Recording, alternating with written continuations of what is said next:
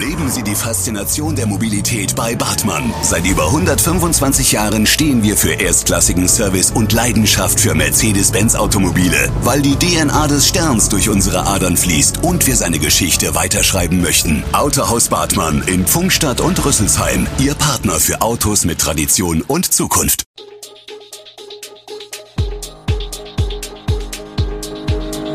Gude, unser morgendliches News Update. Das Wichtigste aus Südhessen für Sie im Überblick. Guten Morgen aus Darmstadt an diesem 3. November. Das und mehr hören Sie heute im Podcast. 27-jähriger Biebesheimer gesteht Mord an Ehefrau.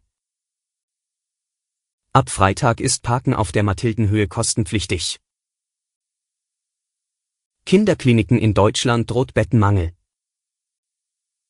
Vor dem Darmstädter Landgericht muss sich ein 27 Jahre alter Biebesheimer verantworten, dem vorgeworfen wird, seine Ehefrau im Februar diesen Jahres umgebracht zu haben. Nach mehreren Verhandlungstagen hat der Mann nun ein Geständnis abgelegt. Weil die Tränen die Stimme des Mannes ersticken, liest letztlich der Richter das Schuldeingeständnis des Familienvaters vor. Er bekennt sich sowohl zu der ebenfalls angeklagten gefährlichen Körperverletzung ein Jahr zuvor, als auch zu dem Mord an seiner Frau. Auf Nachfragen des Gerichts erläutert der Angeklagte, dass er seine Frau mit beiden Händen erwürgt habe. Alles tut mir von Herzen leid ist der vorletzte Satz der Einlassung, eine Entschuldigung kann es niemals geben, der letzte.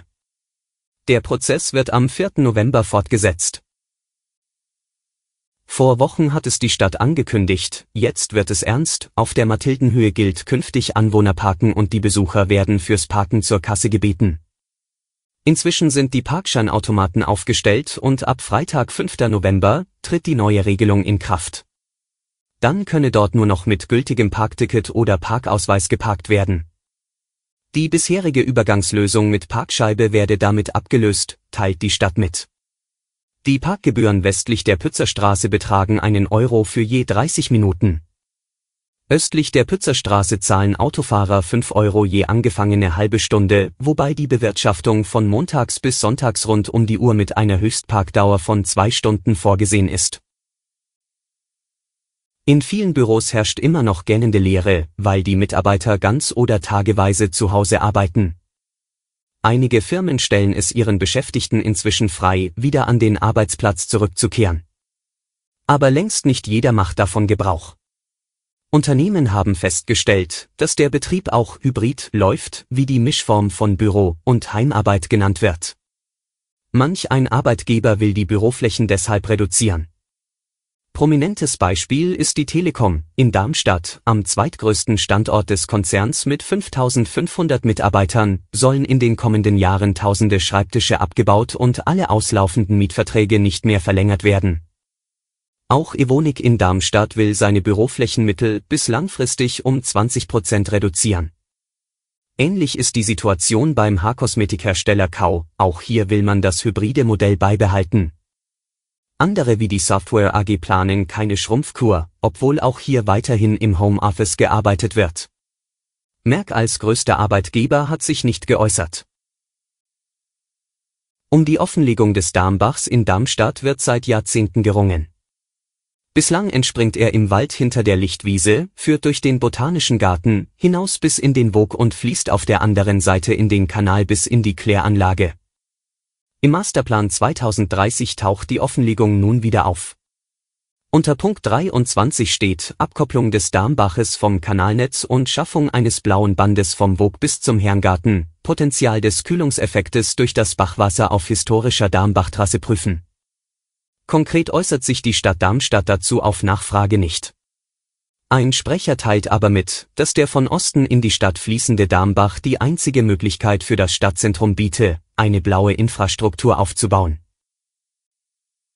Vor zwei Wochen hat der Flughafen Frankfurt-Hahn Insolvenz angemeldet. Für den heutigen Mittwoch, 12 Uhr, hat Insolvenzverwalter Jan Markus Plattner von der Frankfurter Kanzlei Brinkmann und Partner zu einer Pressekonferenz am Flughafen Hahn eingeladen. Dort will er gemeinsam mit dem Vorsitzenden des Betriebsrates, Thomas Dillmann, die Pressevertreter über einen ersten Sachstand zum laufenden Insolvenzantragsverfahren informieren. Unter anderem wollen die beiden Sprecher mitteilen, dass die Gehälter der rund 430 Mitarbeiter über eine sogenannte Insolvenzgeldvorfinanzierung sichergestellt sind. Derzeit werden immer wieder Modelle diskutiert, in welcher Form der Flughafen künftig genutzt werden kann. Immer wieder fällt hierbei der Name Amazon, der womöglich den Standort als Frachthafen für die Einfuhr von Waren nutzen könnte. Aber auch andere Optionen sind denkbar. Die Chefärzte und Chefärztinnen von Deutschlands Kinderkliniken schlagen Alarm und warnen vor einer dramatischen Überlastung der Krankenhäuser, unter der im Fall der Fälle vor allem die Kleinsten leiden. Die Wintersaison mit vielen Infekten habe noch nicht richtig begonnen, da drohe in Kinderkliniken der Bettenmangel bereits aus dem Ruder zu laufen, heißt es in einer Mitteilung des Verbandes leitender Kinder- und Jugendärzte und Kinderchirurgen Deutschlands. Der Verband hat die Chefärzte und Chefärztinnen von 200 Kinderkliniken zur Einschätzung der Lage gefragt. 99 Prozent befürchten eine weitere Verschärfung des Bettenmangels. Kranke Kinder könnten immer häufiger in der wohnortnahen Kinderklinik nur notfallmäßig versorgt werden und müssten wegen Bettensperrungen in eine andere Klinik verlegt werden. Alle Infos zu diesen Themen und noch viel mehr finden Sie stets aktuell auf echo-online.de. Gute Südhessen ist eine Produktion der VAM von Allgemeiner Zeitung, Wiesbadener Kurier, Echo Online und Mittelhessen.de. Redaktion und Produktion die NewsmanagerInnen der VAM. Ihr erreicht uns per Mail an audio.vam.de.